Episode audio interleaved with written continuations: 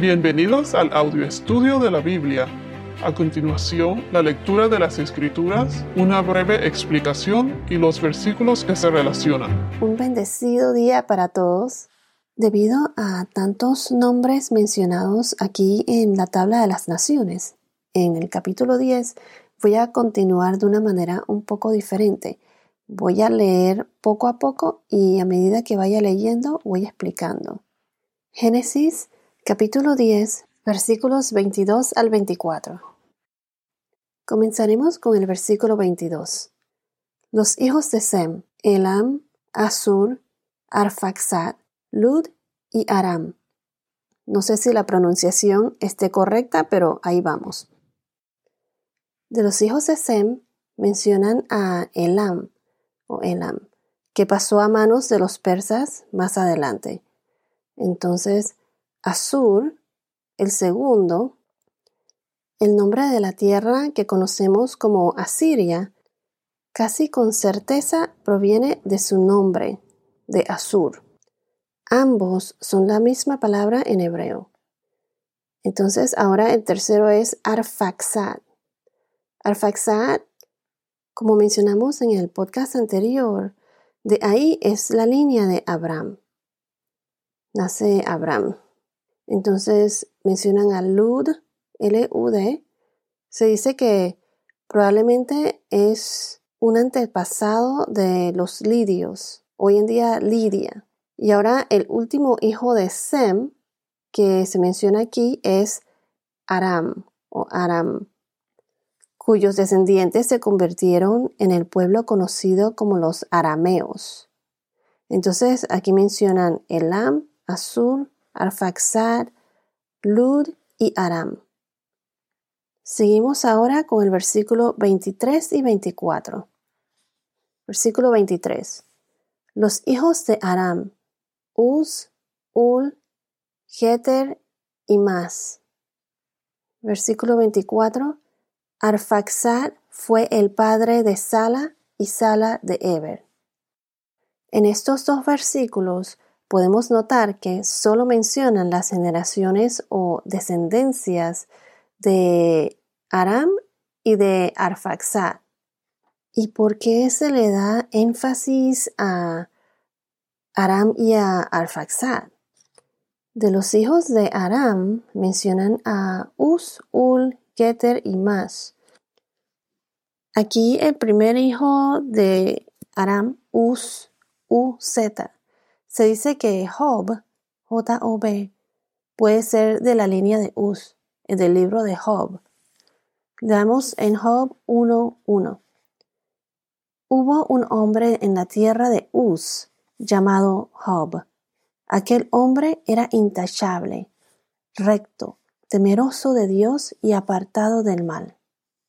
Podemos ver aquí que Job era de la tierra de Uz. Muchos piensan que Job no existió, que solo el libro de Job es solo una historia que sirve de enseñanza y también que Job no fue una persona real. En mi opinión y opiniones de muchos también, pues no se piensa así. Se piensa que Job fue una persona real, él existió, porque además de que está en las escrituras, no mencionan por ningún lado que esta historia, el libro de Job, o que Job fuese una parábola o algo similar, o solo una enseñanza. Jesús siempre anunciaba, esta es la parábola de tal y tal. Job fue una persona real que existió en la historia. Mencionan aquí específicamente que fue de la tierra de Uz. Y también si vamos a Ezequiel capítulo 14, 14, y Ezequiel 20, nos dice así, y aunque estos tres hombres, Noé, Daniel y Job, estuvieran en medio de ese país, solo ellos se salvarían a sí mismos por su justicia, declara el Señor Dios.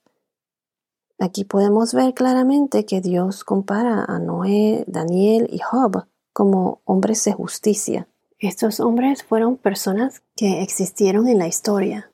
Si vamos al versículo 20 de ese mismo capítulo, pues nos dice, Aunque Noé, Daniel y Job estuvieron en medio de él, vivo yo, declara el Señor Dios, que ni a su hijo ni a su hija podrán salvar. Solo ellos se librarían, solo ellos se librarían a sí mismos por su justicia. Aquí lo vemos nuevamente. Además, se da muchos detalles en el libro de Job de quién era él. Se dice todo lo que poseía, sus amigos y hasta, hasta como mencionamos, dónde vivía. El pensar que una historia no fue real no significa que en realidad no haya pasado. Tanto literalmente como también tiene su enseñanza y significado. Esta historia, o sea, Job fue una persona que existió, fue real. Ahora, en el versículo 24, Arfaxad, la línea Arfaxad es importante. De la línea de Arfaxad nace Eber, y Eber, H-E-B-E-R, da nombre a los hebreos. Y recuerden que el primero en ser reconocido mencionado como el hebreo fue Abraham en Génesis 14:13. Génesis 14:13 nos dice, uno de los que escaparon vino y se lo hizo saber a Abraham el hebreo, que habitaba en el encinar de Mamre el amorreo, hermano de Escol y hermano de Aner, y estos eran aliados de Abraham. Aquí mencionan a Abraham el hebreo por primera vez. Y también, como mencioné antes, de Arfaxad es donde continúa la línea de Abraham. Y más adelante de esa misma línea desciende Jesús, nuestro Salvador. Si vamos a Génesis capítulo 11, versículos 12 y 13, nos dice, Arfaxad vivió 35 años y fue padre de Sala, y vivió Arfaxad 403 años después de haber engendrado a Sala y tuvo otros hijos e hijas. Entonces en Génesis capítulo 11 versículo 14 nos dice, Sala vivió 30 años y fue padre de Eber. Ahora, este versículo de Génesis capítulo 10, versículo 24, donde dice, Arfaxad fue el padre de Sala y Sala de Eber. Entonces leímos ahora en el de Génesis capítulo 11, versículo 14, que también dice que Sala vivió 30 años y fue padre de Eber. Ahora, si vamos a Lucas, el libro de Lucas, capítulo 3, versículo 36, en este verso añaden a Cainán como hijo de Arfaxad y a Sala como descendiente, o sea, hijo de Cainán. Esto es en Lucas 3:36 en el Nuevo Testamento. O sea, en orden de mayor a menor sería entonces Noé, padre de Sem, Sem, padre de Arfaxad, Arfaxad, padre de Cainán, y Cainán, padre de Sala, y Sala, padre de Eber. Y así sucesivamente. Entonces vemos que en el viejo, en el Antiguo Testamento omiten a Cainán, pero mencionan a Cainán en el Nuevo Testamento. Entonces, ¿a qué se debe esta diferencia en el Antiguo Testamento que no mencionan a Cainán, pero sí lo mencionan en Lucas, en el Nuevo Testamento? Estas son diferencias entre el texto hebreo del Antiguo Testamento, a los que se les llama texto masotérico, que se basa en la masora. ¿Y qué es la masora? La masora es la tradición textual hebrea de los eruditos judíos. Un erudito es una persona sabia que está bien instruida en, la materia, pues, o en disciplinas específicas. Entonces, la masora es la tradición textual hebrea de los eruditos judíos que se le llamaban los masoretas. ¿Y quiénes eran los masoretas?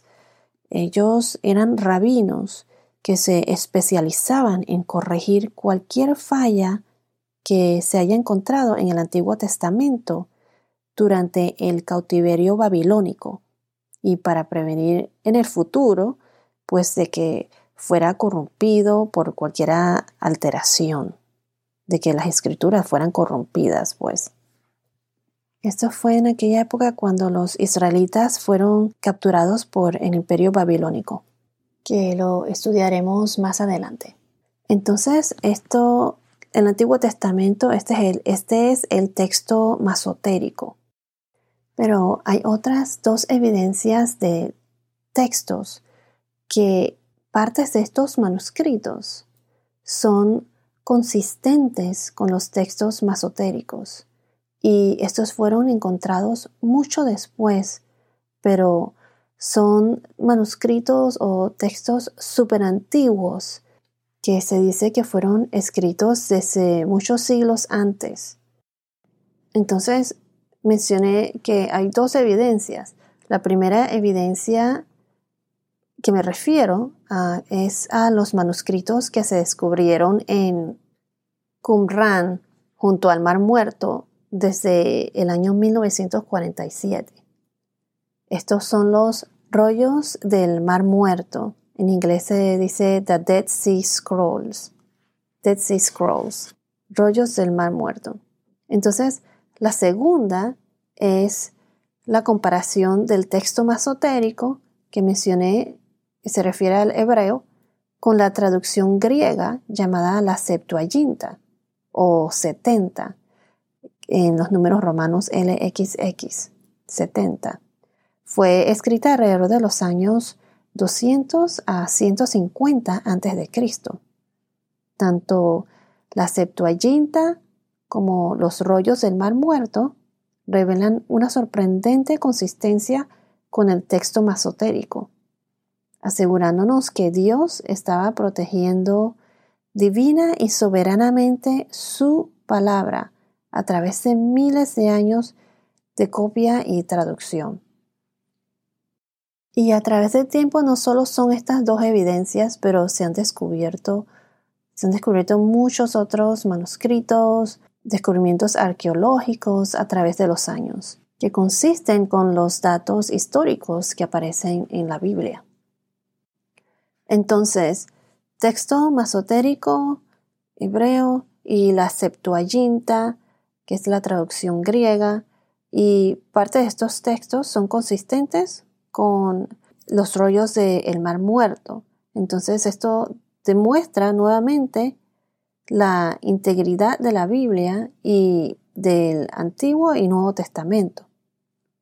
Entonces, regresando al tema de Génesis 10 y lo que dice en Lucas 3:36, estas son las diferencias entre los manuscritos hebreos masotéricos del Antiguo Testamento. En Lucas, el libro del Nuevo Testamento se basa en la Septuaginta, en la traducción griega. No es un error porque en la Biblia no hay errores. En la Septuaginta vemos que mencionan un descendiente más, pero estas son diferencias entre, todos estos manuscritos eh, hebreos, pues del texto masotérico. Son un montón de copias que fueron escritos. Y viendo los versos en sí, en sí solos, pues ya sea del antiguo o del nuevo, todavía estos versos indican verdad. En este caso, que de la línea de Arfaxad, pues él fue el padre de todos los hebreos, pues de allí salen los hebreos la descendencia de la línea de Eber. Entonces recuerden que no, todas no todos los descendientes o las generaciones son mencionadas en la tabla de las naciones. Se dice que los más destacados o los que se relacionan más con el, con el pueblo de Israel, ya que todo es en torno a Israel, a los que fueron escogidos por Dios.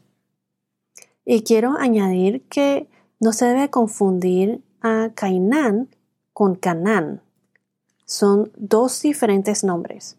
O sea, Cainán es el que acabamos de analizar, que fue el que la descendencia que añadieron en que se adicional que está en Lucas.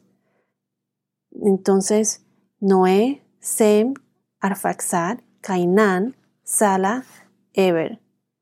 Entonces, El Cainán es diferente a Canaán. Canaán es la tierra prometida y el hijo de Cam. Recuerden, Noé tuvo tres hijos, Sem, Cam y Jafet. Y Canaán es el hijo de Cam, el que fue maldecido.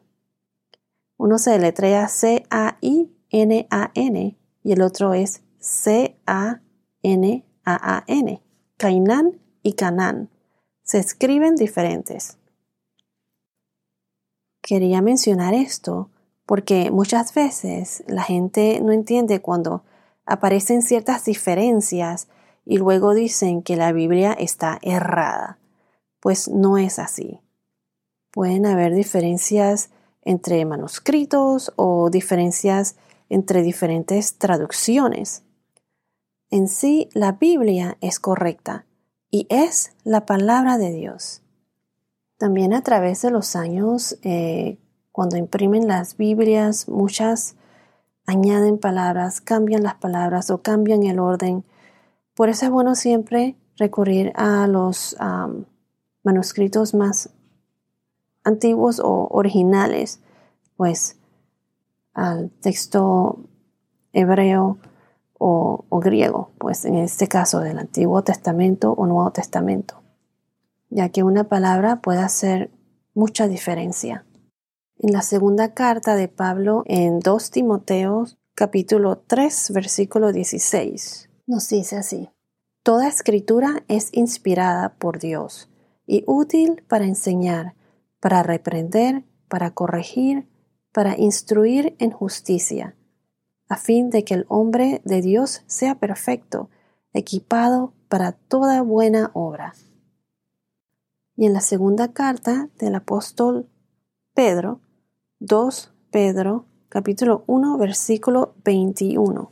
1.21 nos dice, pues ninguna profecía fue dada jamás por un acto de voluntad humana, sino que hombres inspirados por el Espíritu Santo hablaron de parte de Dios. Aquí en, estas dos, en estos dos versículos, pues podemos notar que ambos versículos claramente dicen que la escritura es de Dios y por lo tanto sería perfecta cuando se dio originalmente. Bueno, esto es todo por ahora. Que tengas un día muy bendecido y hasta la próxima.